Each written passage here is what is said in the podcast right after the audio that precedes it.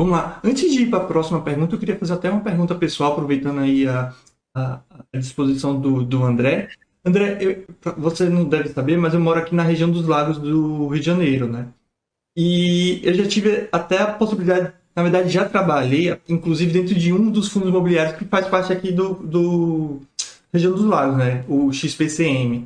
E aqui também tem o XTED. Eu queria saber um pouquinho da sua opinião do que, obviamente não tem como saber, mas o que o mercado vê, assim, porque eu tive essa experiência empírica de, de, de fato de ver esse ambiente, ver esses prédios e notar que não tem inquilino para isso, né? Ambos eram alugados para a Petrobras e não, não tem nada aqui nessa região que não seja que não fosse a Petrobras, né? E hoje em dia com essa situação a Petrobras não investe. O que, o que você vê para o futuro desse? Inclusive, isso está associado também a outra pergunta, que é uma dúvida muito comum que as pessoas têm a investir em FIIs, né? Que é aquela questão, eu posso ser chamado para colocar dinheiro no FIIs em caso de, de uma situação de necessidade? De, é, segundo as regras, eu posso estar equivocado, mas tem essa possibilidade, mas aparentemente nunca foi utilizada porque sempre tem emissões. O que você poderia falar um pouquinho mais sobre isso? Então, de trás para frente. Essa última é um vespeiro, e inclusive eu sou minoritário nela, então não leve muito a sério o que eu falar aqui agora. Sim, eu sou da opinião que sim, você pode ser obrigado a pagar uma dívida herdada. É uma coisa meio complexa, mas Lei 8668, artigo 13, é o que o pessoal costuma dizer, não, você só está limitado a... Você tem que pagar o dinheiro do boletim muito engraçado, o pessoal da mesma lei e artigo ignora o parágrafo único que diz né, que o que acontece quando você não paga. Mas tudo bem, vou deixar passar agora. A priori, sim, a cotista de fundo imobiliário é protegida, igual acionista de, de, de, de ação SA. Porém, isso só se tornou verdade mesmo com a lei da liberdade econômica, que é bem, bem recente, e a lei da liberdade econômica diz que isso tem que estar escrito no regulamento, na verdade, não na lei. E a lei da liberdade econômica altera todas as leis associadas, inclusive a lei de fundo imobiliário. Então, em termos de lei, isso se tornou mais verdade ainda, mas depende de estar no regulamento. A história, que infelizmente não se concretizou, foi o seguinte: eu fui numa assembleia, olha, olha a história. O fundo estava enrascado, estava com mais dívida, estava com um processo judicial. O único ativo do fundo era um processo judicial. E aquela assembleia era para matar o fundo. Ó, oh, vamos matar o fundo, né? não tem mais nada que fazer, só tem um processo judicial e vai saber se lá quando que esse processo judicial termina. A assembleia era o seguinte: olha, vocês têm duas opções. Eu compro de vocês esse processo por nada, ou resgato esse, esse fundo imobiliário, né? Mato o fundo imobiliário com resgate em ativos. Eu faço o resgate em ativos. Depois eu vou até perguntar para o Mili se o Mili já viu alguma empresa que liquidou em ativos em vez de liquidar financeiramente a única coisa que tinha dentro do fundo era um processo judicial. Então, ao resgatar o fundo imobiliário em ativos, ele ia pegar esse processo judicial que está no CNPJ do fundo, que protege as pessoas de não ter que pôr capital, e entregar para as pessoas, onde não tem a lei de fundo imobiliário que protege você de entregar o capital. Imagina você amanhecer como autor de um processo, junto com mais seis ou sete mil pessoas no polo autor de um processo. Daí chega um advogado com você com um período, ó, tá aqui a conta do mês. Isso é pôr dinheiro no fundo imobiliário, além do, da conta que você pagou? Eu vou falar em termos de você e eu, para você ver que você estava na vantagem nessa. Olha só que interessante. XP Macaé e Exted. Você trabalhou na região. Você tinha noção da cidade. Você trabalhou na região, você tinha noção do que era centro, o que era periferia. Agora, a coisa mais principal de todas, você trabalhou na região, você tinha noção se aqueles prédios eram condizentes com a cidade ou não. Tenha dó, Ruia, porque o eu nessa história aqui é quase todo mundo. A quantidade de vezes que eu falei o seguinte para a pessoa: Ah, André, pessoal, e o Macaé? E eu respondi o seguinte: o XP Macaé. Ah, o XP Macaé faz o seguinte, mas faz isso agora. Pega o endereço, põe no Google, põe lá no Google Earth, né? E olha a rua. Todo mundo voltava horrorizado. Meu Deus do céu, não faz sentido. Só as pessoas que chegaram perto de você que trabalhava lá sim, sabiam que não faziam sentido.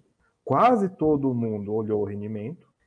Quem se deu ao trabalho de olhar o relatório via aquela foto do ângulo assim, né, pegando de baixo para cima, um céu bonito.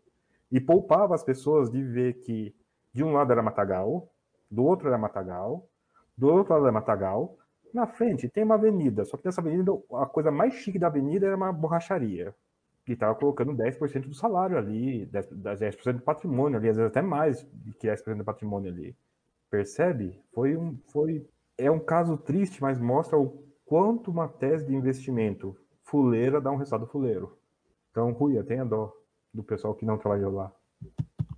Sim, sim, com, concordo. E, e, eu te perguntei justamente por isso, porque eu vejo até hoje o mercado não incentivando, mas falando desses ativos como se fosse ativos de, de valor e que aí também acaba sendo relativo para cada um. Mas eu digo, é engraçado como a gente não tem a mesma. A, o mercado não tem a mesma capacidade de análise do, dos FIIs que tem, por exemplo, das ações.